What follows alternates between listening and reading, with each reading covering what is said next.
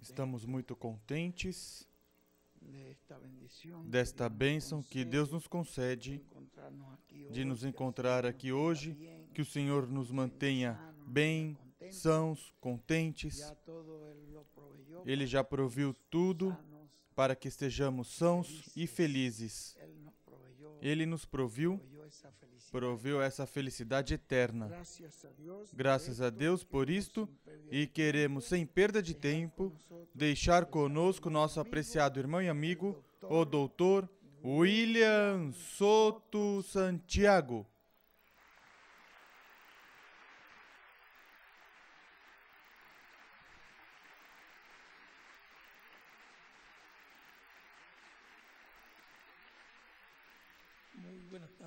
Muito boa tarde, amados amigos e irmãos presentes e ministros nos diferentes países, congregações e irmãos nos diferentes países também. Que as bênçãos de Cristo, anjo do pacto, sejam com vocês e comigo também e nos abra as Escrituras, nos abençoe grandemente. No nome do Senhor Jesus Cristo. Amém. Hoje é comemorado, é lembrado a morte de Cristo na cruz do Calvário.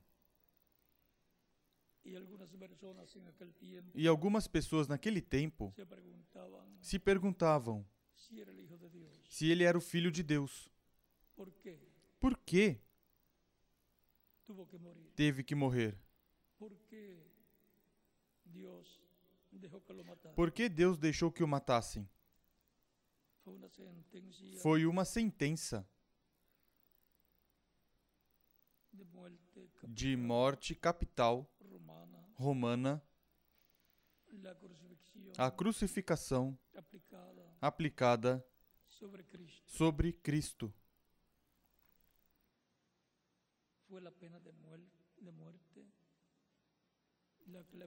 Foi a pena de morte que lhe aplicaram. Vamos ler em São Mateus, capítulo 27, versículo 32 em diante, onde diz: Depois que o sentenciaram à morte e tê-lo escarnecido e terem lhe tirado o manto e as suas vestes, e o levaram para ser crucificado. Tinham escarnecido, dizendo: Salve, Rei dos Judeus. Quando saíam, versículo 32 em diante de São Mateus, capítulo 27. Quando saíam, encontraram um homem sirineu chamado Simão, a quem constrangeram a levar a cruz de Jesus. E chegando ao lugar chamado Gólgota, que significa lugar da caveira, deram-lhe a beber vinho misturado com fel, mas ele, provando, não quis beber. Depois de o crucificarem, repartiram entre si as vestes dele, lançando sortes para que se cumprisse o que foi dito pelo profeta: Repartem entre si as minhas vestes, e sobre a minha túnica deitam sortes. E assentados ali o guardavam. E puseram sobre sua cabeça por cima da sua cabeça puseram escrita sua acusação. Este é Jesus, o Rei dos Judeus. Porque tinham que colocar na cruz o motivo pelo qual o crucificavam, pelo qual foi sentenciado à morte. E foram crucificados com ele dois assaltantes, um à direita e outro à esquerda.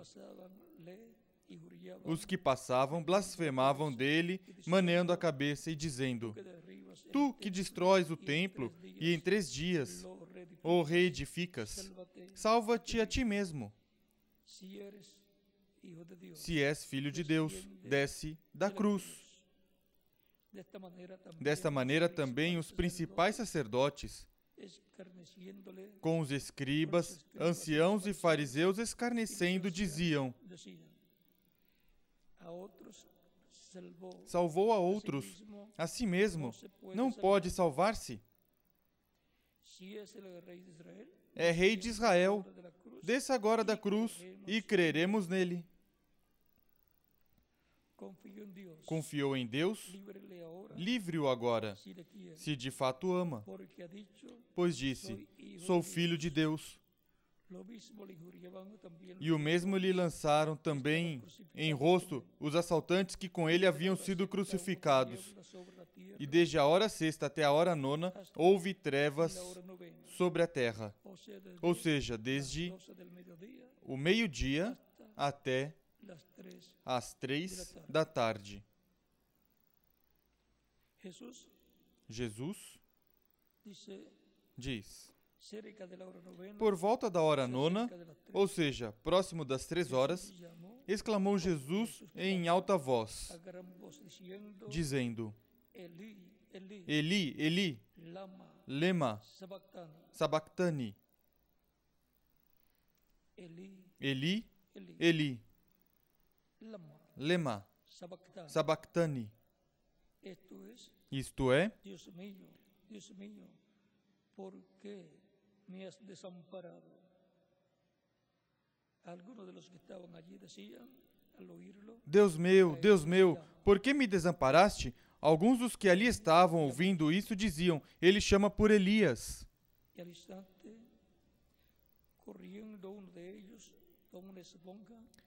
E logo um deles, correndo, tomou uma esponja, embebeu-a em vinagre e, pondo-a numa cana, dava-lhe de beber.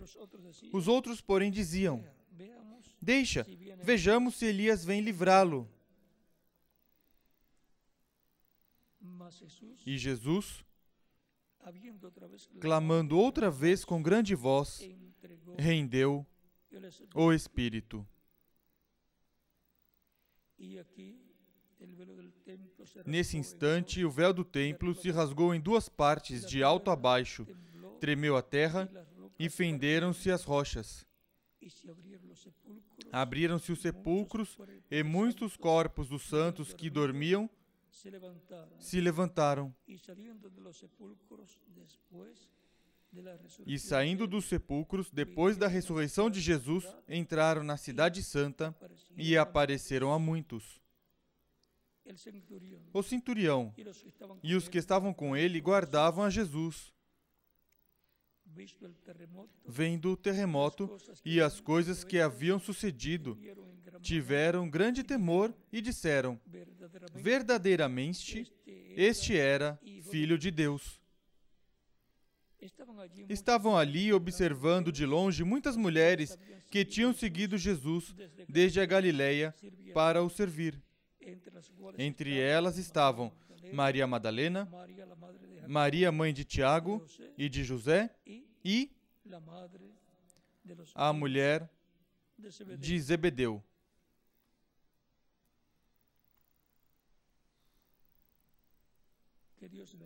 Que Deus abençoe nossas almas com Sua palavra e nos permita entendê-la a sentença de Jesus, a crucificação. Podem sentar, queiram ter a bondade.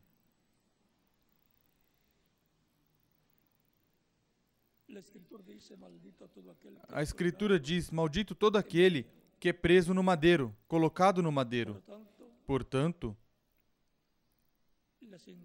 a sentença e morte de Cristo na cruz era uma sentença de maldição. Era a pena máxima, a pena de morte.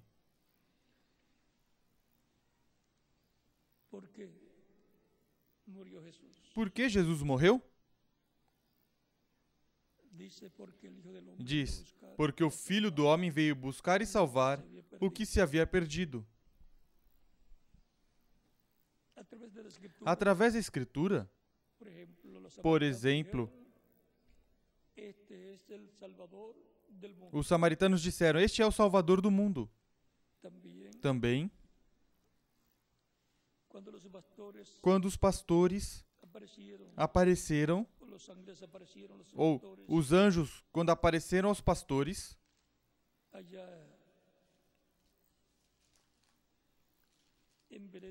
lá em Belém da Judeia,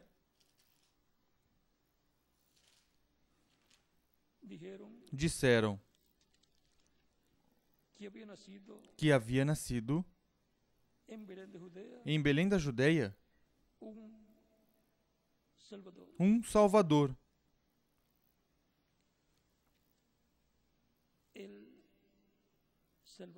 O Salvador do mundo. São Lucas capítulo 2, versículo 8 em diante diz: Havia naquela mesma região pastores que viviam nos campos e guardavam o seu rebanho durante as vigílias da noite. Apareceu-lhes um anjo do Senhor, e a glória do Senhor o cercou de resplendor. E foram tomados de grande temor. O anjo lhes disse: Não temais, eu vos trago novas de grande alegria, que o será para todo o povo. Na cidade de Davi vos nasceu hoje o Salvador, que é Cristo, o Senhor. E se havia nascido um Salvador, e esse é Jesus Cristo, Yeshua. Yeshua, em hebreu, então, ele tinha que realizar essa obra de salvação. Porque o Filho do Homem veio buscar e salvar o que se havia perdido. Ele, em São João capítulo 10, nos disse que ele daria sua vida pelos seus. Capítulo 10, versículo 18 diz: Ninguém me tira a vida. Versículo 17 também. Por isso o Pai me ama, porque dou a minha vida para tornar a tomá-la. Ou seja, que ele ressuscitará depois de ter dado a sua vida. Ninguém a tira de mim, mas eu espontaneamente a dou. Eu tenho autoridade para dá-la e autoridade para tornar a tomá-la. Este mandamento recebi do meu Pai. Agora vejam, ele sabia que tinha que dar a sua vida pelo seu povo, por todos aqueles que obteriam a salvação e vida eterna. E então a tomaria novamente, ressuscitaria.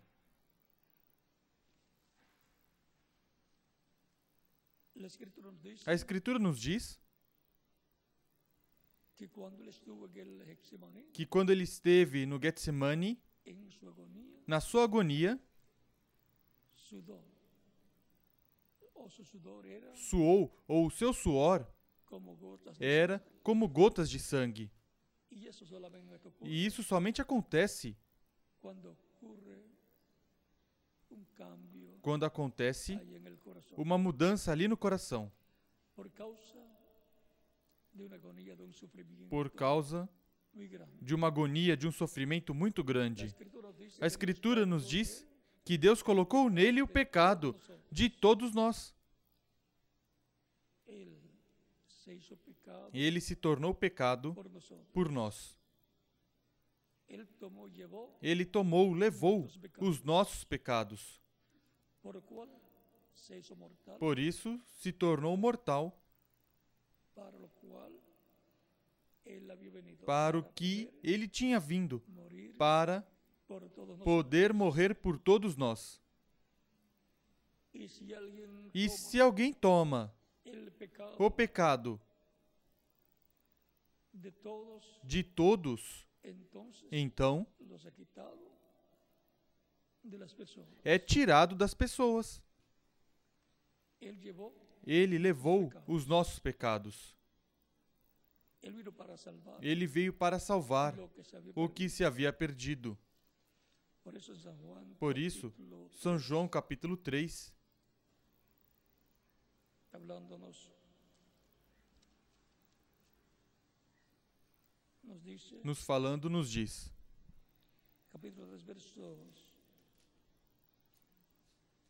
capítulo 3, versos 16 en adelante, capítulo 3, versículo 16 em diante. Porque Deus amou o mundo de tal maneira que deu seu Filho unigênito, para que todo aquele que nele crê não pereça, mas tenha a vida eterna. porque Deus enviou seu Filho ao mundo, não para que condenasse o mundo, mas para que o mundo fosse salvo por ele. ¿Cómo Dios salvaría al Como? Deus salvaria o mundo? Por medio de Cristo. Através de Cristo. Para isso, Jesus Cristo veio para salvar o mundo. Quem nele crê não é condenado, mas quem não crê já está condenado porque não creu no nome do unigênito Filho de Deus.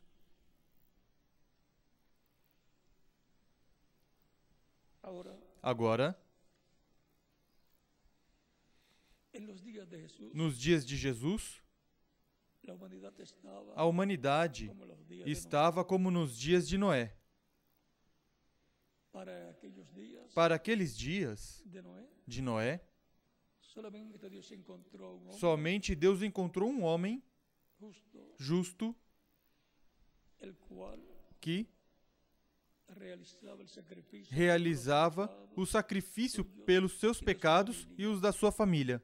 Ser el líder religioso Se también tornou o líder religioso também da família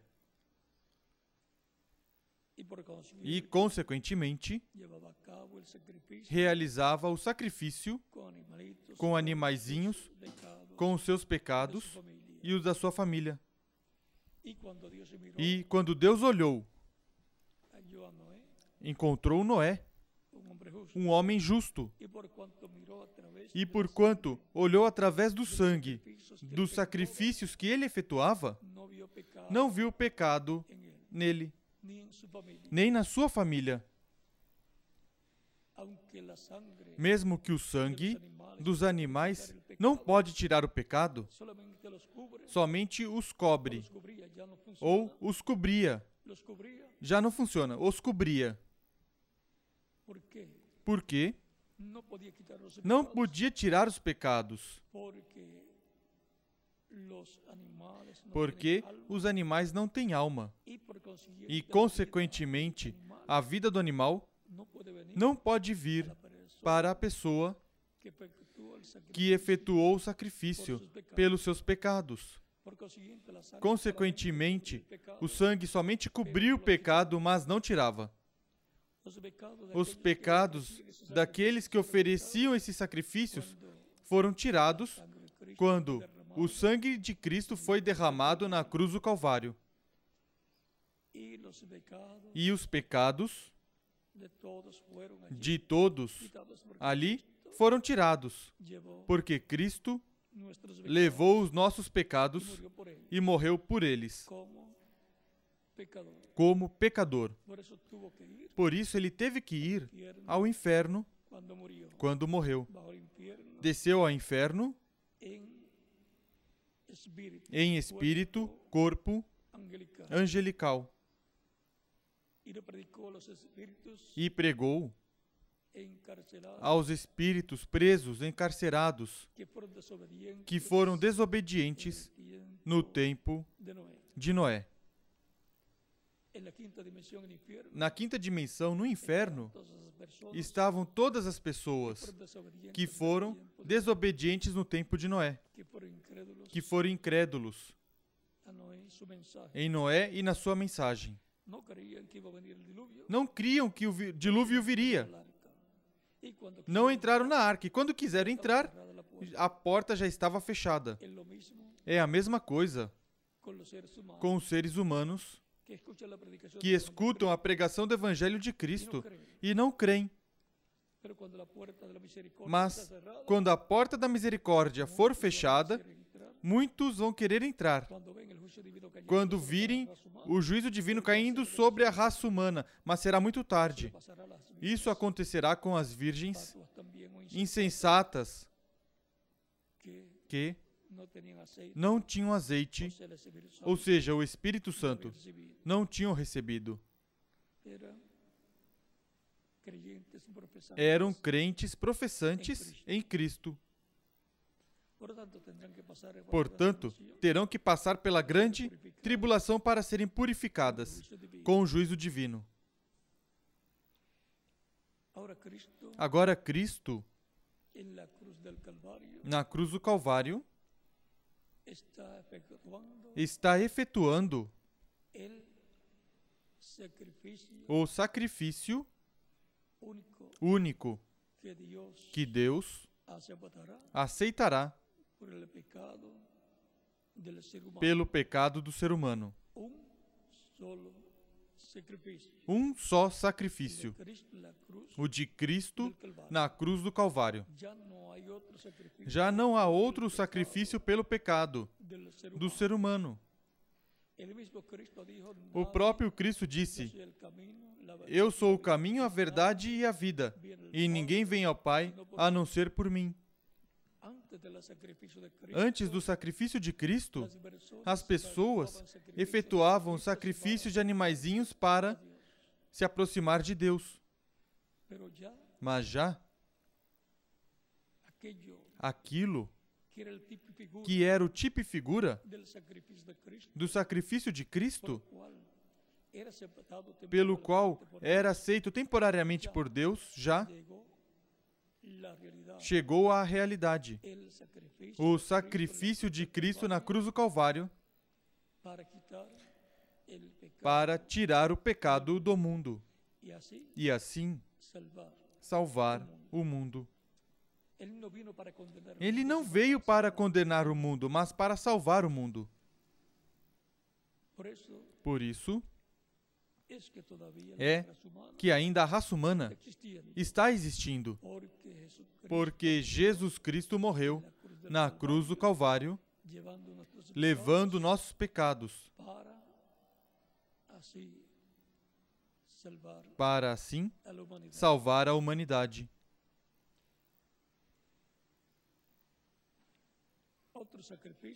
Outro sacrifício. Não funcionava.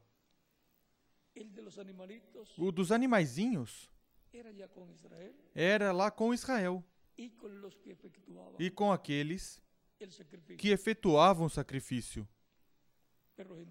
Mas os gentios estavam sem sacrifício, sem Deus, estavam perdidos. Pero con el sacrificio de Cristo en la cruz del Mas com o sacrifício de Cristo na cruz do Calvário, que foi? para todos os seres humanos um sacrifício universal,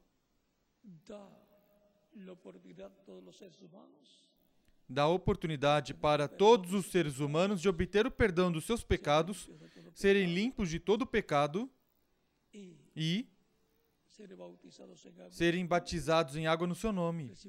Receber o Espírito de Deus, o Espírito de vida, o Espírito Santo.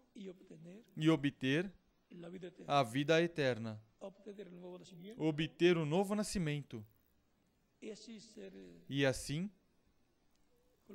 serem colocados no reino de Cristo, no reino de Deus, com vida eterna. Não há outro sacrifício para el ser humano. para o ser humano. Não há outro sacrifício para os judeus também. Já o que aqueles sacrifícios representavam se cumpriu em Jesus Cristo. E agora, Cristo estabeleceu o novo pacto que estava prometido em Jeremias, 21, verso capítulo 21, versículo 31 ao 36, donde Dios dijo onde Deus disse que faria um novo pacto com a casa de Jacó e com a casa de Israel. Não como o pacto que tinha feito com o qual eles invalidaram. Agora, esse novo pacto, Deus escreveria nas tábuas dos corações das pessoas as suas leis divinas.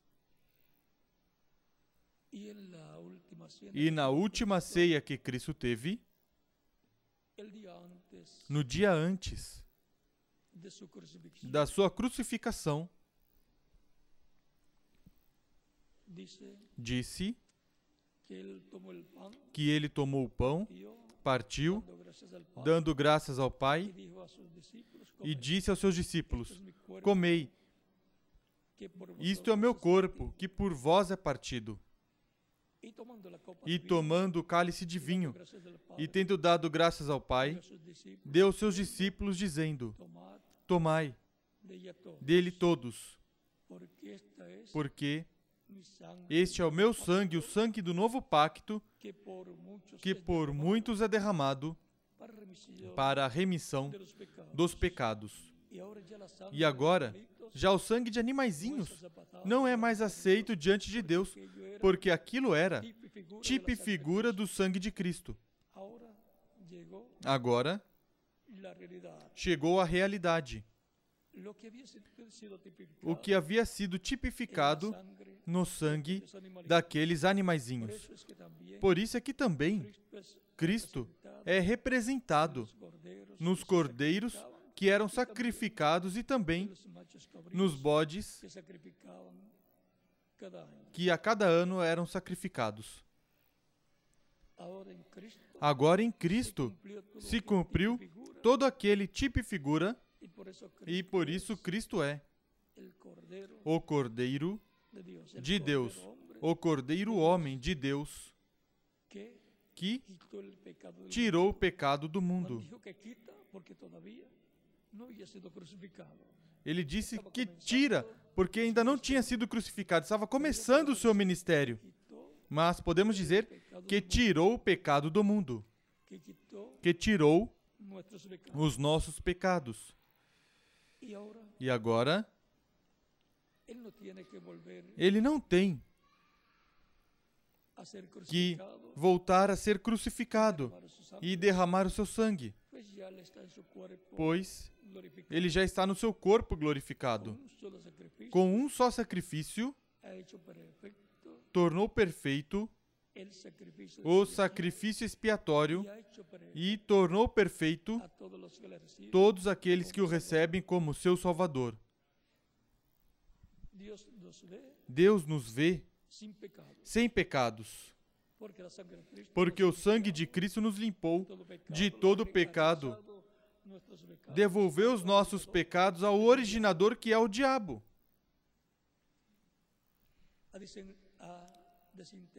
Desintegrou os nossos pecados, os devolveu aonde estavam originalmente, no lugar de onde saíram os pecados, o diabo. E agora existem pessoas que estiveram desfrutando durante estes dois mil anos, ao redor destes dois mil anos, do dia do sacrifício de Cristo até aqui, têm desfrutado do benefício da crucificação de Cristo na cruz do Calvário. Vimos Por que Cristo teve que morrer? Senão toda a raça humana teria que morrer naquele dia. Era o dia do juízo divino e todo o juízo divino caiu sobre Jesus Cristo. Por isso, foi a morte mais terrível que alguma pessoa tenha sofrido.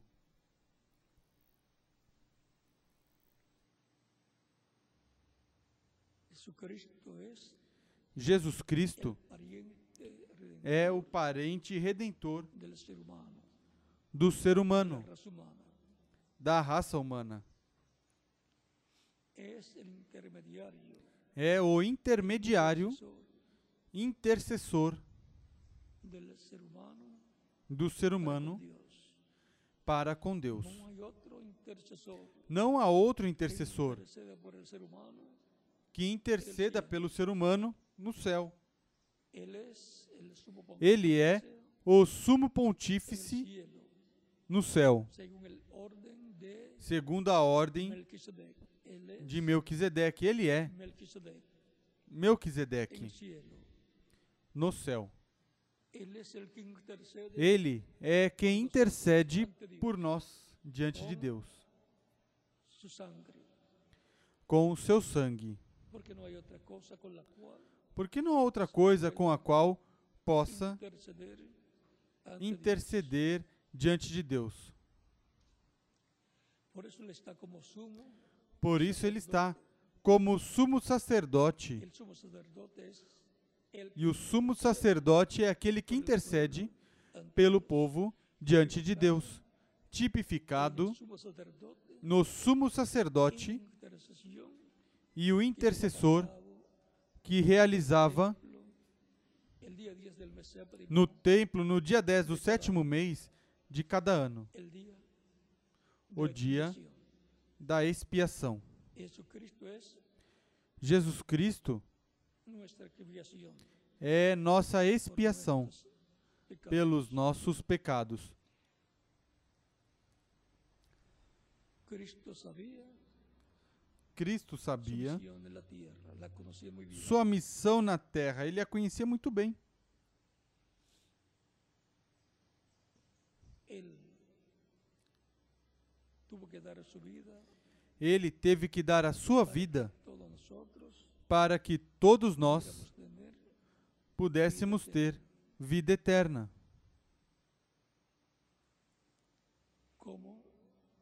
como o Cordeiro Pascual que com o qual se efetuou o sacrifício no Egito por cada pai de família hebreia, en la víspera de la Pascua, na véspera da Páscoa, antes da saída de Israel na escravidão no Egito.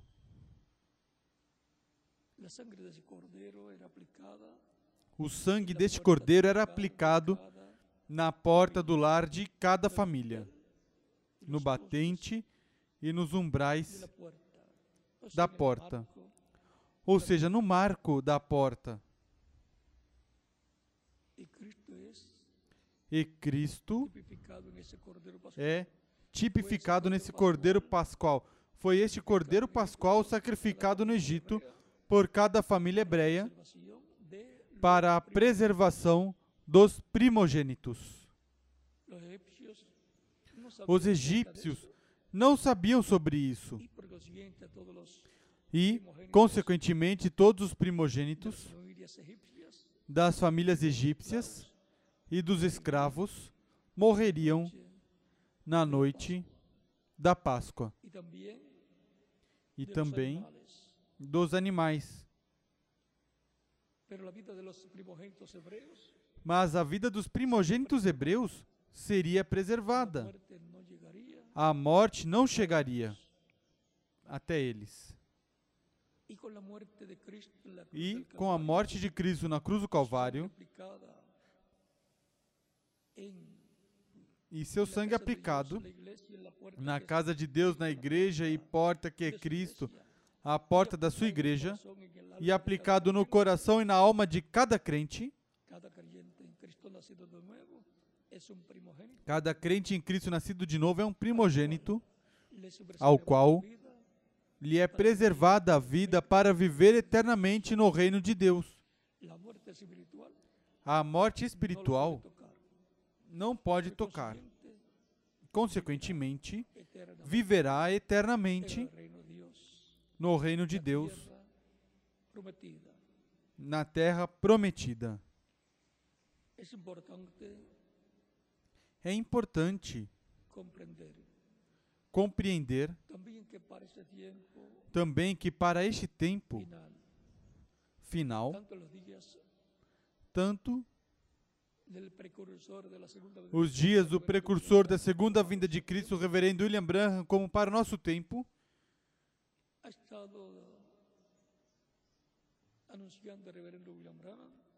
o reverendo William Branham esteve anunciando que uma segunda crucificação seria realizada. Crucificariam o verbo, a palavra, en el tiempo final. No tempo final. Mas não pode haver uma crucificação física, portanto, é uma crucificação em termos espirituais, onde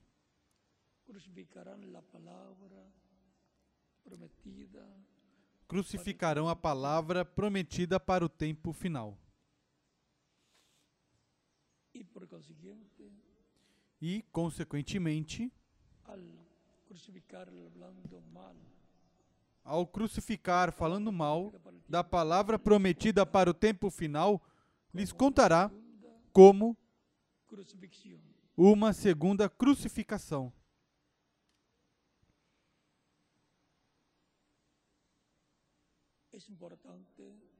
É importante estar conscientes también estar conscientes também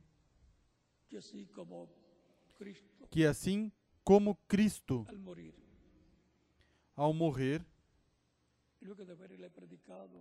depois de ter pregado aos vivos durante os seus dias de ministério,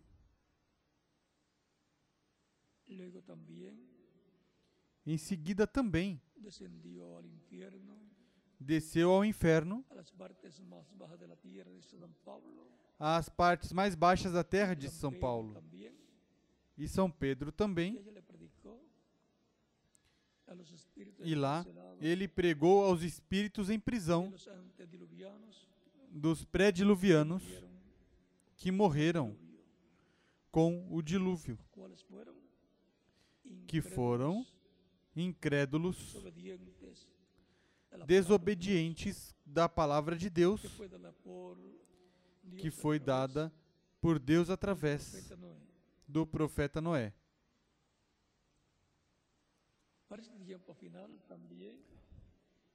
Para este tempo final também, porquanto o inferno. se abre sobre la tierra. Se abre sobre a terra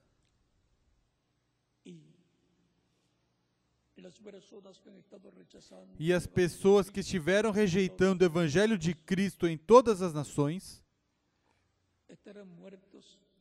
estarão mortos, são mortos no campo espiritual. Por eso que en Efesios capítulo 5 verso Por isso 14 que em Efésios capítulo 5, versículo 14 "Tú diz: Desperta-te, ó tu que dormes, levanta-te dentre os mortos, iluminar a Cristo". E Cristo te iluminará. Porque o ser humano, a família humana morreu quando Adão e Eva pecaram. Morreram para a vida eterna e somente restou vida temporária. Portanto, Neste tempo final, haverá uma manifestação grande da parte de Deus, um avivamento para a igreja noiva do Senhor Jesus Cristo, os eleitos de Deus, primogênitos de Deus escritos no céu no livro da vida do Cordeiro, que forma a igreja do Senhor Jesus Cristo, e também para as virgens insensatas ou nécias que não tinham azeite nas suas lâmpadas. Ou seja, serão impactadas também. Por essa manifestação de Cristo neste tempo final. E também para o mundo que será impactado, para aqueles que não têm a oportunidade de salvação, como não têm oportunidade de salvação aqueles que foron desobedientes no tempo de Noé. E estavam lá no inferno em corpos espirituais e Cristo pregou não para a salvação, mas condenando-os e dizendo por que estavam ali, porque tinham sido incrédulos na mensagem de Noé. Ou seja, que virá uma manifestação da parte de Deus para este tempo final, que impactará aqueles que serão transformados e levados com Cristo à ceia das bodas do Cordeiro, vai impactar também as virgens insensatas ou virgens fátuas nécias. 25, versos em São Mateus capítulo 25, versículos 31 31 en adelante, em diante, o capítulo 25 versos, capítulo 25, versículo 1 corrijo, ao 13, corrijo, 1 al 13, do 1 ao 13.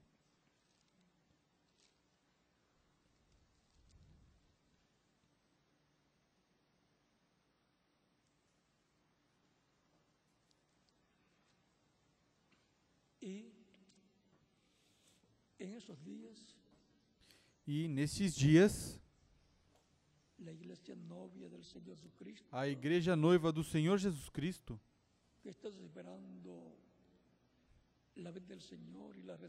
que está esperando a vinda do Senhor e a ressurreição dos mortos em Cristo e a transformação dos vivos que irão com Cristo à ceia das bodas do Cordeiro, a se tornará uma realidade.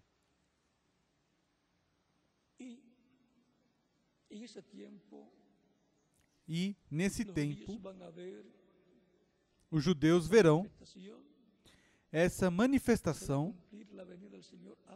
Será cumprida a vinda do Senhor para a sua igreja, não aos judeus, mas para a sua igreja, porque para os judeus será. Depois da ceia das bodas do Cordeiro, para el establecimiento del para o estabelecimento do reino de Deus, que será a restauração do reino de Davi. Mas os judeus verão Cristo, verão o Senhor vindo pela sua igreja, sua igreja noiva, aqueles que serão transformados e que estarão recebendo a fé para serem transformados, que será a revelação do sétimo selo, a revelação da vinda do Senhor para a sua igreja. E ao estarem escutando tudo o que Deus estará revelando, estarão escutando a voz de Cristo, que será quem estará revelando todas as coisas. E isso é estar escutando o anjo forte que desce do céu, Cristo, clamando como leão, e sete trovões emitindo suas vozes. Essa é a voz de Cristo, falando à sua igreja e dando a revelação para serem transformados e levados com Cristo à ceia das bodas do Cordeiro. como para la transformación Assim como para a transformação espiritual daqueles que seguiam Cristo, eles tiveram que estar atentos à mensagem de Cristo, indicó fazer como Cristo indicou, para receber essa transformação espiritual na alma. Era para os crentes em Cristo. O batismo do Espírito Santo e continua sendo para os crentes em Cristo.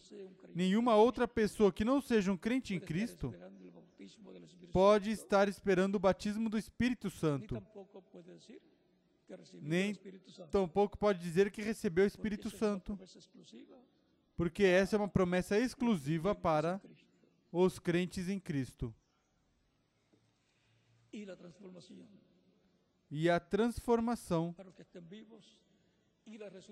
para aqueles que estão vivos e a ressurreição daqueles que morreram é para os crentes em Cristo, em corpos eternos, imortais, jovens e glorificados, como o corpo glorificado de Jesus Cristo, nosso Salvador. Vimos todas estas bendiciones que hay todas essas bênçãos que há como fruto da crucificação de Cristo por causa da sentença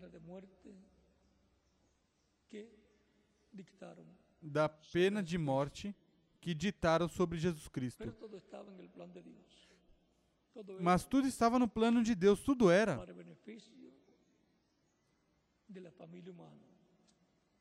para benefício da família humana, para salvar a família humana. E é por isso que estamos ainda nós vivendo neste planeta Terra. Todo o juízo divino que teria que cair sobre a raça humana naquele dia caiu sobre Jesus Cristo. Le damos gracias a Dios Damos graças a Deus pelo sacrifício de Cristo na cruz do Calvário há dois mil anos atrás. Ele o fez por mim e por quem mais, por cada um de vocês também. Ele disse: Se o grão de trigo, que é Cristo, caindo em terra e não morrer, ele fica sozinho. Mas caindo na terra e morrer, produz muito fruto. Muitos grãos de trigo, muitos filhos e filhas de Deus. E eu sou um destes grãos de trigo. E quem mais? Cada um de vocês também.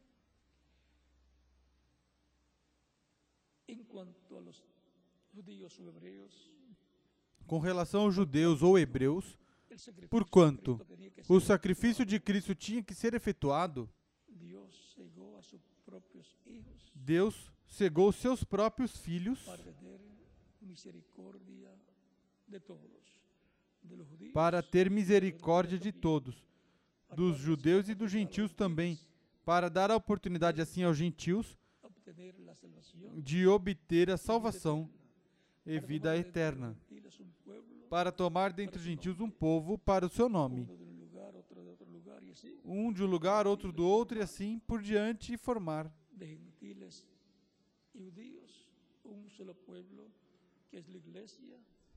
De gentios e judeus, um só povo que é a igreja do Senhor Jesus Cristo.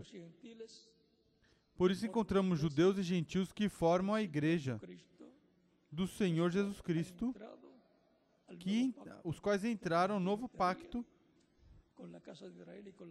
que ele disse que faria com a casa de Israel e com a casa de Judá. por cuanto fueron cegados Porquanto foram cegados por Deus, o Pai Celestial, o Deus de Israel, Cristo teve misericórdia deles e pediu ao Pai perdão para os judeus. "Padre, perdónalos Ele disse: Pai, perdoe-os, pois não sabem o que fazem. Eles não sabiam que ese al cual condenaron y el cual estaba siendo esse ao qual condenaram e estava sendo crucificado na cruz do Calvário era o Messias, o Filho de Deus, o Cristo, que eles estavam esperando naquele tempo, conforme as profecias de Daniel capítulo 9 e também Isaías capítulo 53, versículo 10. A Escritura dizia que a vida seria tirada do Messias na semana número 70. Depois das 69 semanas, a semana 70 seria o tempo em que o Messias apareceria e seria tirada a vida. O crucificariam, mas esse seria o sacrifício expiatório pelo pecado para assim tirar o pecado de Israel e também da humanidade. Em Isaías diz que daria sua vida em expiação pelo pecado. E se dá a sua vida, então tem que morrer. Foi assim que se efetuou a expiação pelo pecado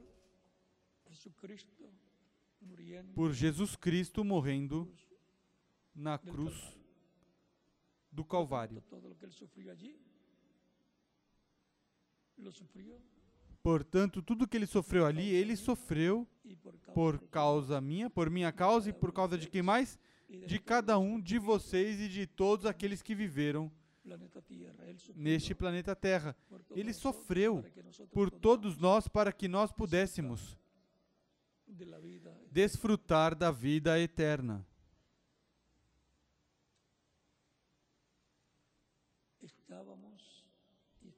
Estávamos, estamos no livro da vida do Cordeiro e tínhamos que aparecer neste tempo, como outros apareceram em tempos passados, cada um no seu tempo.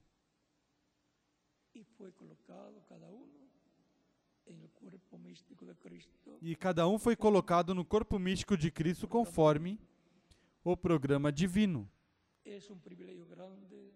É um privilégio grande viver neste tempo. Viver no tempo mais importante de todos os tempos.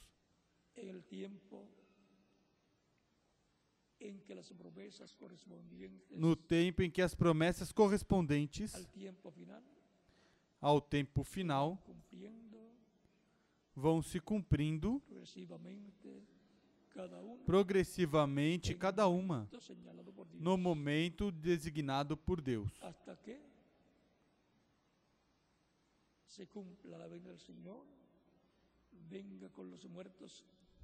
Até que se cumpra a vinda do Senhor, venham os mortos ressuscitando-os em corpos eternos e a nós nos transforme. O que sabemos que está muito perto e que a maioria dos que estamos aqui, não importa a idade que tivermos, provavelmente cheguemos a receber essa bênção de estar vivos para ver a sua vinda mas os mortos crentes em Cristo, quando ressuscitarem, e nós seremos transformados quando os virmos.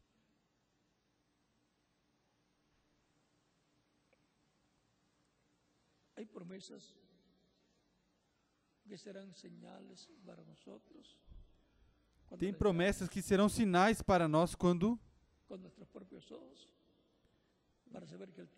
Vejamos com nossos próprios olhos e saber que o tempo está muito perto para o cumprimento dessas promessas que faltam para serem cumpridas. Por exemplo, o missionário Miguel Bermudes Marim mencionava que o reverendo William Branham viu uma grande carpa catedral. E ali estava a presença da coluna de fogo que libertou o povo hebreu. E que também aparecia na trajetória do povo hebreu rumo à terra prometida e acompanhava Moisés e o povo hebreu. A mesma coluna de fogo que apareceu a São Paulo no caminho a Damasco.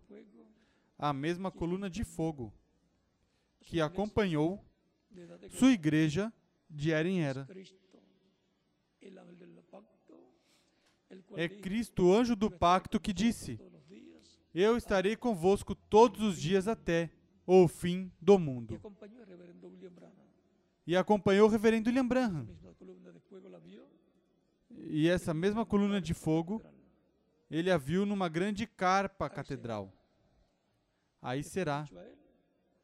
Foi dito para ele, manifestada na terceira etapa.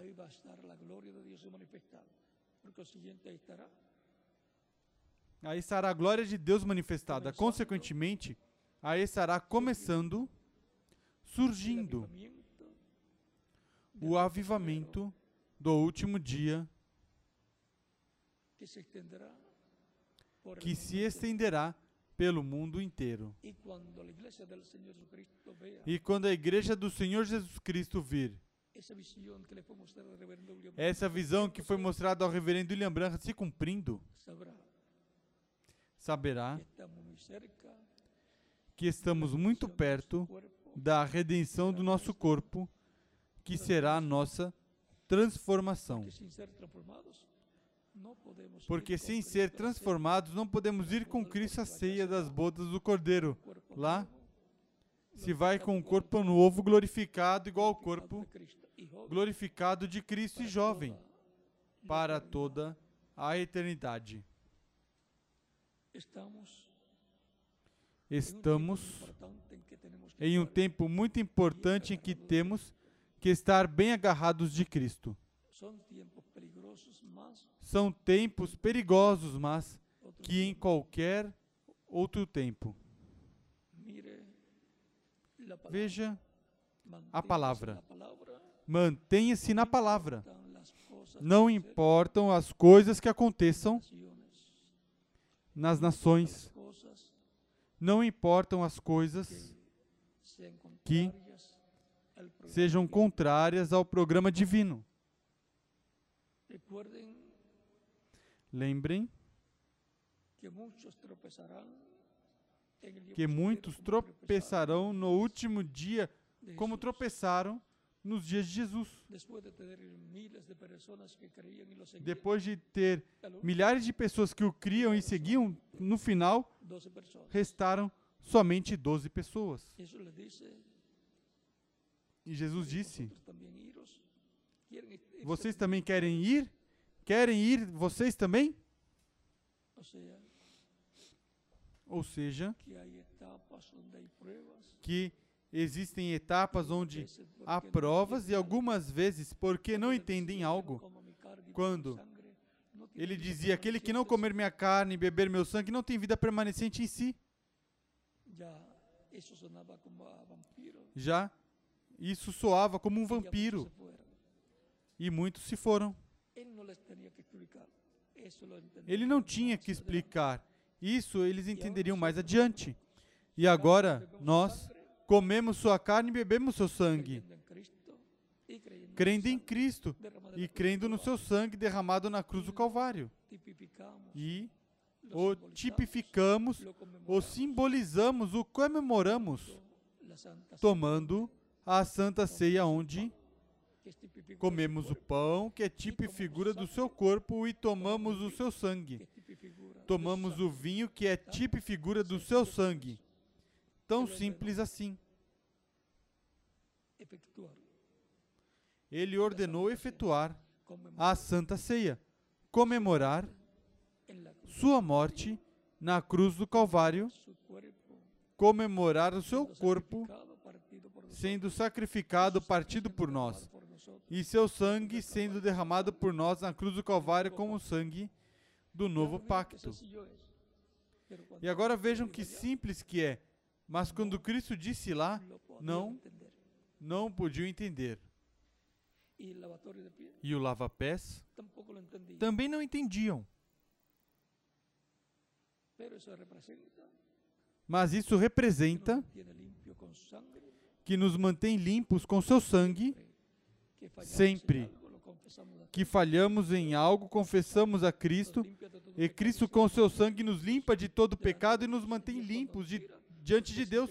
E Deus, quando nos vê, nos vê sem pecado. Vem o simples que é tudo, mas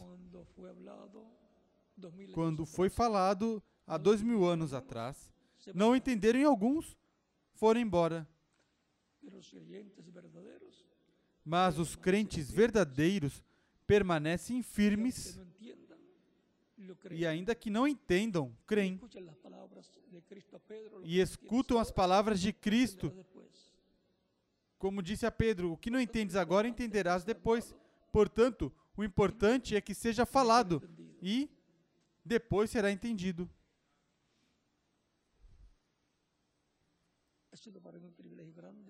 Foi para mim um privilégio grande estar com vocês nesta ocasião, dando-lhes o testemunho da sentença de Cristo, de Jesus, a sentença de Jesus crucificado, a sentença, crucifixión, a crucificação. E o benefício? Que foi para a humanidade.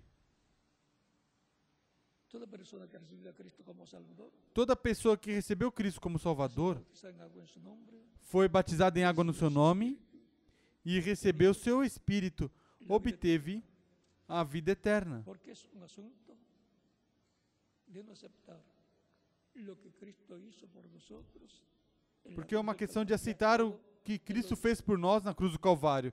Ele já fez tudo.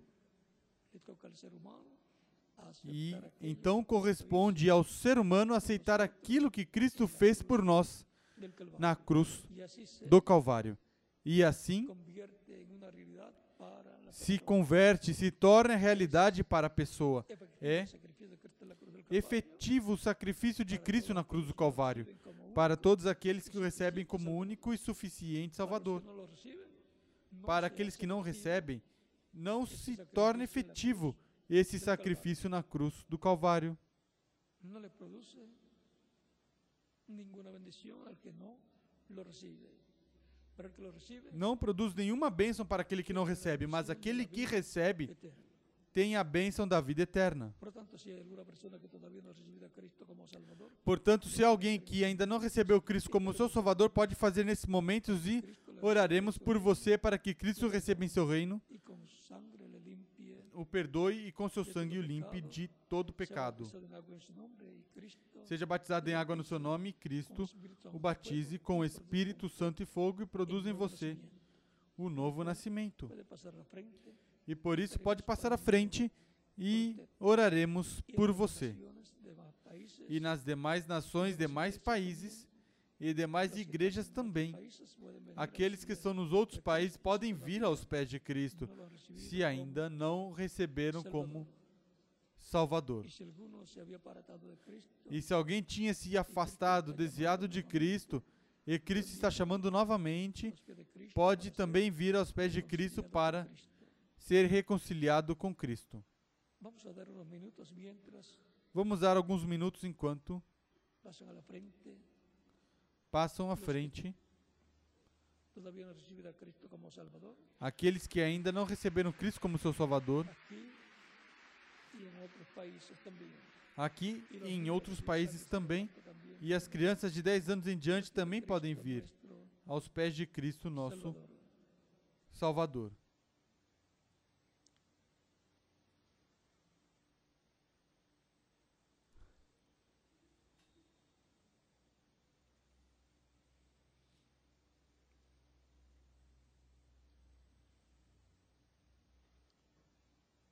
Cristo segundo Cristo é o segundo Adão.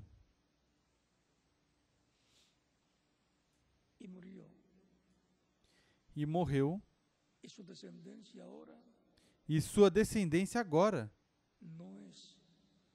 Não é que vivirá uma descendência que viverá eternamente. temporariamente, mas eternamente no reino de Deus, com corpos eternos.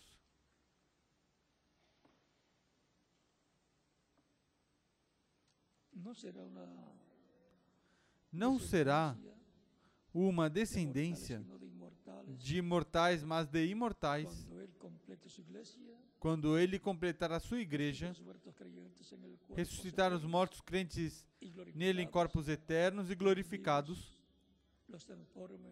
e aos vivos os transforme e todos jovens com corpos glorificados, como o corpo glorificado de Jesus Cristo Por isso Cristo dizia que serão como os anjos, como os anjos de Deus, que não se casam nem se dão em casamento. Isso é quando estivermos com os corpos eternos, corpos glorificados.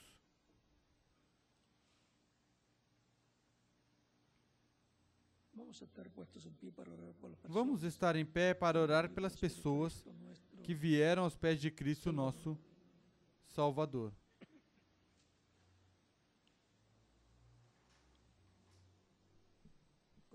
levantada a Cristo cielo, Com nossas mãos levantadas a Cristo aos céus, Pai nosso que estás nos céus, santificado seja teu nome, venha teu reino, e seja feita a tua vontade, como no céu, também na terra. O pão nosso de cada dia dai-nos hoje e perdoe nossas dívidas, assim como nós perdoamos os nos nossos devedores. E não nos deixeis cair em tentação, mas livra-nos do é mal. Porque poder teu é o reino, o poder e a glória para todos sempre. Amém. Pai, Graças pelo sacrifício de Cristo na cruz do Calvário.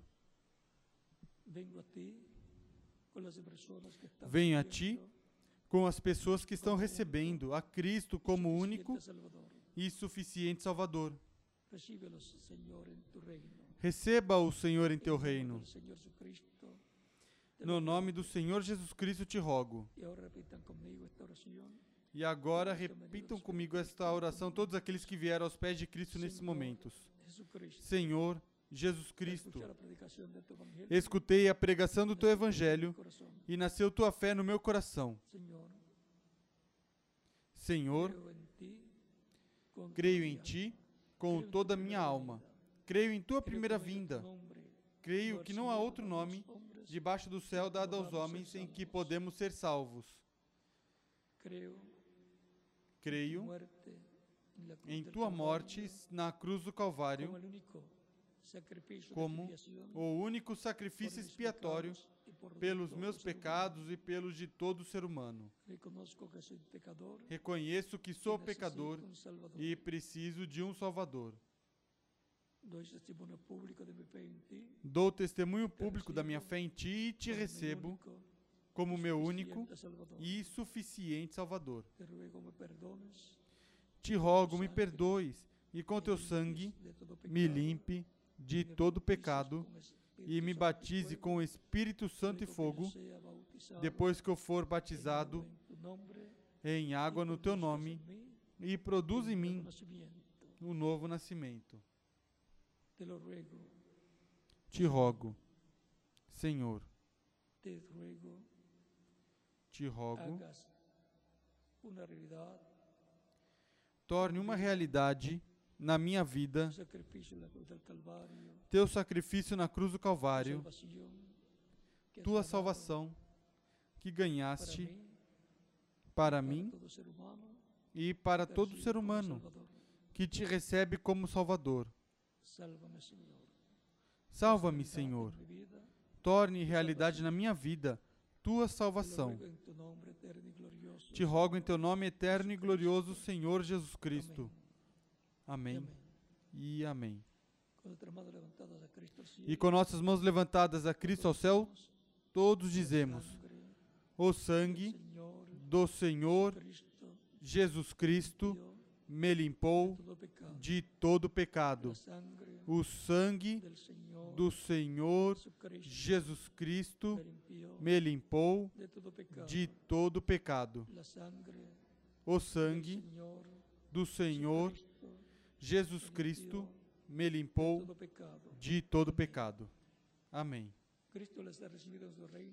Cristo os recebeu em seu reino, perdoou os vossos pecados e com seu sangue os limpou de todo pecado, porque vocês o receberam como vosso único e suficiente Salvador. E por isso vocês me dirão, me perguntarão: quando podem me batizar? Quanto ustedes han creído en Cristo de to- de Por todo quanto corazón, vocês crerem em Cristo de todo o coração, bem podem ser batizados. E que Cristo os batize com Espírito Santo e fogo e produza em vocês o novo nascimento. O batismo em água é um mandamento Jesucristo, el cual dijo, "Id de Jesus Cristo. que disse, Ide por todo o mundo e pregai o evangelho a toda criatura. Quem crer e for batizado será salvo. mas quem não crer será condenado. Es un asunto de creer o no creer. É uma questão de crer ou não crer quando a pessoa escuta a pregação do evangelho de Cristo. Não crer para condenação ou crer para salvação e vida eterna. No batismo em água, a pessoa se identifica com Cristo em sua morte, sepultamento e ressurreição, porque estávamos em Cristo estuvo aquí en la tierra quando ele esteve aqui na terra e quando estava no céu também, estávamos com ele. Estávamos com ele eternamente. Estávamos em Deus. atributos de Deus. y ahora estamos manifestados en esta tierra E agora estamos manifestados nessa terra para obter a redenção,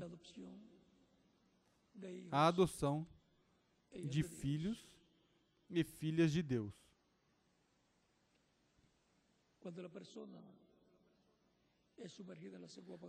Quando a pessoa é submersa nas águas batismais pelo ministro, está sendo sepultado, mas antes, quando recebe Cristo como seu Salvador, Morre para o mundo. quando é submerso nas águas batismais y cuando es está sendo sepultado e quando é levantado das águas batismais, está ressuscitando a uma nova vida, a vida eterna com Cristo em seu reino eterno, trasladados, porque fuimos trasladados del reino de las onde fomos transladados, porque fomos transladados do reino das trevas para o reino de Cristo, ao reino de luz.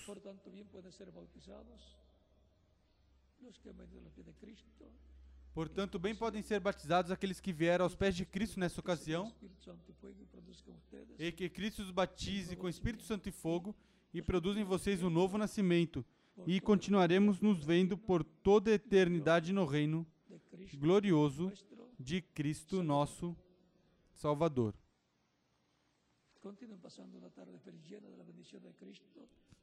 Continuem passando uma tarde feliz cheia das bênçãos de Cristo nosso Salvador e nos veremos. Quando? No próximo domingo, próximo domingo, primeiro Deus, estarei novamente com vocês aqui para tratar el tema de la resurrección de tratar do tema da ressurreição de Cristo. Deixo com vocês o reverendo José Benjamin Pérez e em cada país eu deixo o ministro correspondente para indicar como fazer aqueles que receberam a Cristo para serem batizados em água no nome do Senhor. Continuem passando uma tarde feliz, cheia das bênçãos de Cristo. Nosso Salvador.